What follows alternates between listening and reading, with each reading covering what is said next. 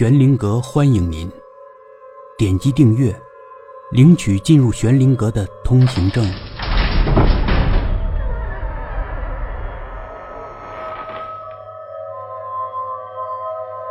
第十集，每天都会有黑夜降临，就好像每天都会有人死亡。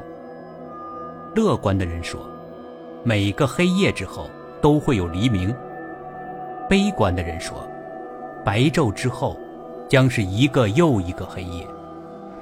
在车水马龙的街口，李敏见到了花落无声。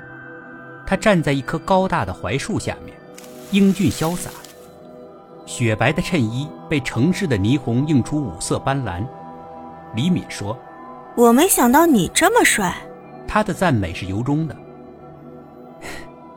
一个小时前我很丑，可是我会变。他笑了。露出两排白森森的牙齿。他们坐进了一家快餐店。李敏从下午到现在还没有吃东西，所以他要了份炸鸡翅，一个蔬菜汉堡，一大杯饮料。花落无声，却什么都没吃。你不想吃点什么吗？李敏问。不，谢谢。你没听说过秀色可餐吗？看着你的美丽，我把饥饿早忘了。这家伙嘴还挺甜。李敏反而有点不好意思。他很少见网友，或者说他很不屑于见网友。在警校，他曾陪同寝室一个女生去见了一只恐龙。那是一只真正的白垩鹦鹉龙，花花绿绿的穿着，外加令人咂舌的相貌，给李敏心里留下过难以抹去的阴云。今天他本以为是哪个同事在偷偷约他，没想到对方却是个英俊帅气的小伙子。意外的心情使他心中燃起了一个又一个五彩的梦。在警校的时候，他也曾经谈过一个男朋友，可惜最后工作被分在两个地方，所以他们又很快分手了。人的感情如云彩一般变幻无常，对于李敏来说。感情这种事需要随缘。今天鲁莽又特殊的相遇，很难说不是冥冥之中缘分的安排。一段交谈之后，李敏对于面前这个男人产生了难以抵御的好感。在他印象中，男人们通常说话总是粗鲁而随便，可是这个叫做花落无声的男人，不但谈吐温文尔雅，而且特别善解人意。他仿佛知道你心里在想什么，仿佛也知道你究竟想听什么。他的一言一行，仿佛都体现出老天爷特意安排下的一种浪漫。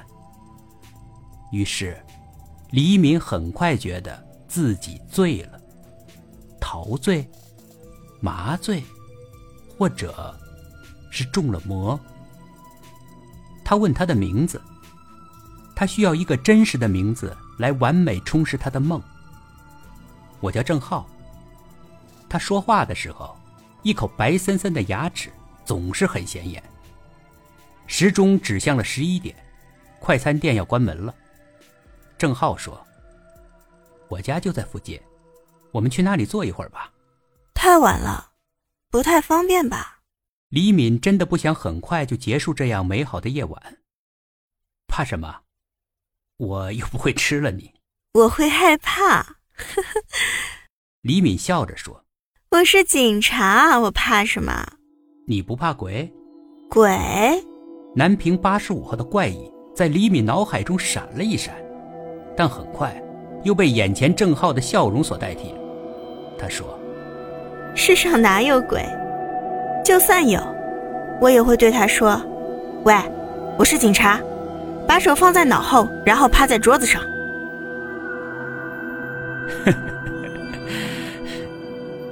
郑浩苍白的脸上笑得很无奈。走出快餐店，郑浩伸手要打出租车，李敏却说：“你家在哪儿？我有月票，不如我们坐公交车吧。”他喜欢让男人们感觉他很节俭。郑浩没有反对。本集故事播讲完毕，点击上方的订阅，订阅不迷路。